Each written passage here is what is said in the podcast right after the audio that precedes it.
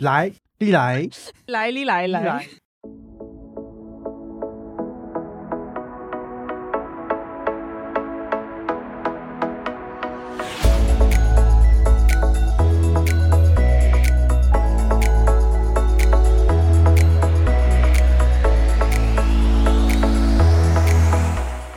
大家好，我是艾莉，我是艾许，我是伊森。今天我们来聊一个超时事的话题，就是反来猪公投。哎呦，哎，我们什么时候跟政治扯上边了？哎，那个不是公投绑大选才被超出出来的话题。好好，跟政治没有关系吼。不管我们今天是支持还是反对，我们都应该要了解什么是莱克多巴胺，我们才是重视自己的健康。哎呦，哦。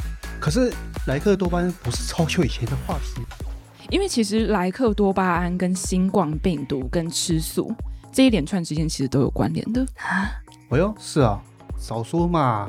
什么关联呢？好，讲到莱莱利来来利来来来，讲到莱猪啦。哦，莱猪是不是？好，讲到反莱猪，我们就要先来讲什么是莱克多巴胺。其实莱克多巴胺是一种瘦肉精，它是用于增加动物体重，然后使动物的瘦肉比例增加，并且呢可以改进饲养效率啊。就是大家一般在吃的瘦肉，可能都是莱克多巴胺养出来的。是啊，所以我们现在吃的都是化学肉，就是吗？我可以可以这么说。可以。哎、欸，这个时候如果有吃荤的听众朋友，一定觉得我们很，很枯萎，真的。哎、欸，没有，可是我讲的是真的，啊，对吧？就是，而且莱克多巴胺它是一种呃类交感神经兴奋剂，它其实是本来是适用于治疗人类的气喘，之后发现是可以添加在。呃，动物的饲料当中，然后可以喂给动物吃，可以去促进它的蛋白质合成，而且可以加速脂肪转换分解，使动物变瘦。简单来说来，就是使动物变瘦了。所以说，所以说，哎，现在是说吃猪也可以变瘦，是不是？那大家可以来试试看，是不是？你可以哦。没有，莱克多巴胺它是让猪变瘦，好吗？所以你是猪嘛？如果说你是的话，你可以吃。哎，好好讲话，好好讲话哈。怎样？好好好。哎，所以呢，为什么要反莱猪？为什么？什么？因为莱克多巴胺其实多摄取啦，对于人体会有危害。而且目前其实台湾农委会已经将莱克多巴胺列在禁药当中，也就是说，其实国产跟进口的肉都应该不得验出莱克多巴胺才对。但你知道为什么会反莱猪吗？就是因为现在进口的肉里面是可以含有莱克多巴胺的，所以大家才会反对。而另外呢，会列入禁药原因是因为在动物停药十二小时之后。我们都还可以在动物的内脏里面去验出比较高的残留剂量。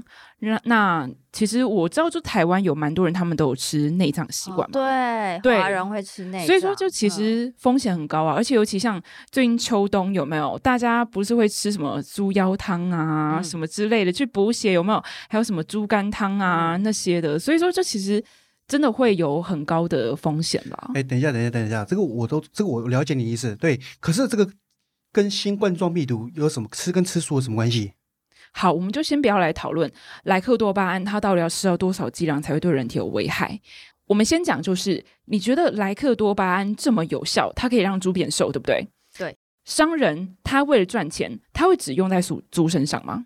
还用在包子身上？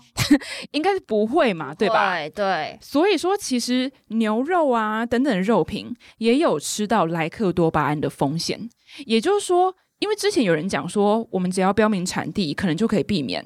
但是其实产地啦，说实在也可以过水，而且标签说实在也可以伪造。所以说，你真的觉得够安心吗？就如果说是我的话，我可能没有办法啦。况且，其实这个剂量后，它都会透过生物累积的方式会。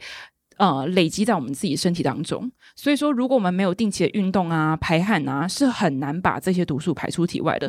所以说，我就算是今天少吃内脏，也是一样啦。因为人家在讲说，就是莱克多巴会比较多的剂量是在内脏里面，那一般的肉可能就会比较少。但是说实在，因为最大的困难点就是你无从得知我们是否已经摄取到对人体有危害剂量。所以说，其实说实在就是少吃肉。才是真正可以预防的方式哦。哎、欸，可是我想要发问哈，我想我站在一个比较中立的角度来发问，会不会觉得，因为害怕莱克多巴胺，然后改吃素，是不是太夸张了？对，但是大家不要忘了，其实新冠疫情是怎么开始的？哦，所以这之间是有关有什么关联吗？嗯，就是我们前面讲到莱克多巴胺，它一开始给人吃的嘛，嗯，对吧？所以说，其实人类啊，都是拿抑制自己疾病的药去给动物吃，没有什么真正的药是研发出来是给动物吃的。所以说，很多动物它们身上如果被打了大量的抗生素，像是呃一些药啊等等的，甚至是包含莱克多巴胺这些生长在动物身上的细菌跟病毒。它们其实就很容易会产生抗药性，而且最终会随着剂量打的越来越多，然后这些寄生在动物身上的细菌跟病毒，它们都会变成超级细菌或是超级病毒。诶，好像是诶，对啊，所以说其实大家还记不记得，其实新冠病毒原本的宿主就是动物嘛？但是因为动物身上已经打了很多的药了。所以他们其实可以跟这些细菌跟病毒共处，而且还相安无事。但如果说人类不小心跟这些动物有接触之后，就会不知不觉染上这些超级细菌或是超级病毒，然后我们呃，假如发生了一些事情的话，往往就会变得特别严重。哦，原来如此。所以说这就是为什么到现在全球还被那个疫情给笼罩，所以说还没有办法从这个病毒脱离，原因是这样吗？对。哦，了解，原来如此。哎，这样听起来好像吃素是蛮有必要的，不然不知不觉你也不知道吃到什么细菌，或是吃到什么病毒，然后整个到底累积了什么毒素，什么都不知道，哎，很可怕。嗯，所以其实虽然说我讲这些东西目的不是为了要吓唬大家啦，但是是希望可以提醒大家。开始注重自己的身体健康，毕竟我们现在还年轻，我们可能不知道健康的重要性。但是随着年纪越来越大，可能身体就会出越来越多的毛病。像是最近我阿公啊，他就开始生病啊。那其实他生病的这件事情就带给我很多的体悟。像他现在在花脸啊，然后就是……哎哎哎，等一下，等一下，等一下，我们时间有限，这个等一下再聊哈。那讲这么多，大家不要忘记去公投哦，那伸张我们身为公民的权利。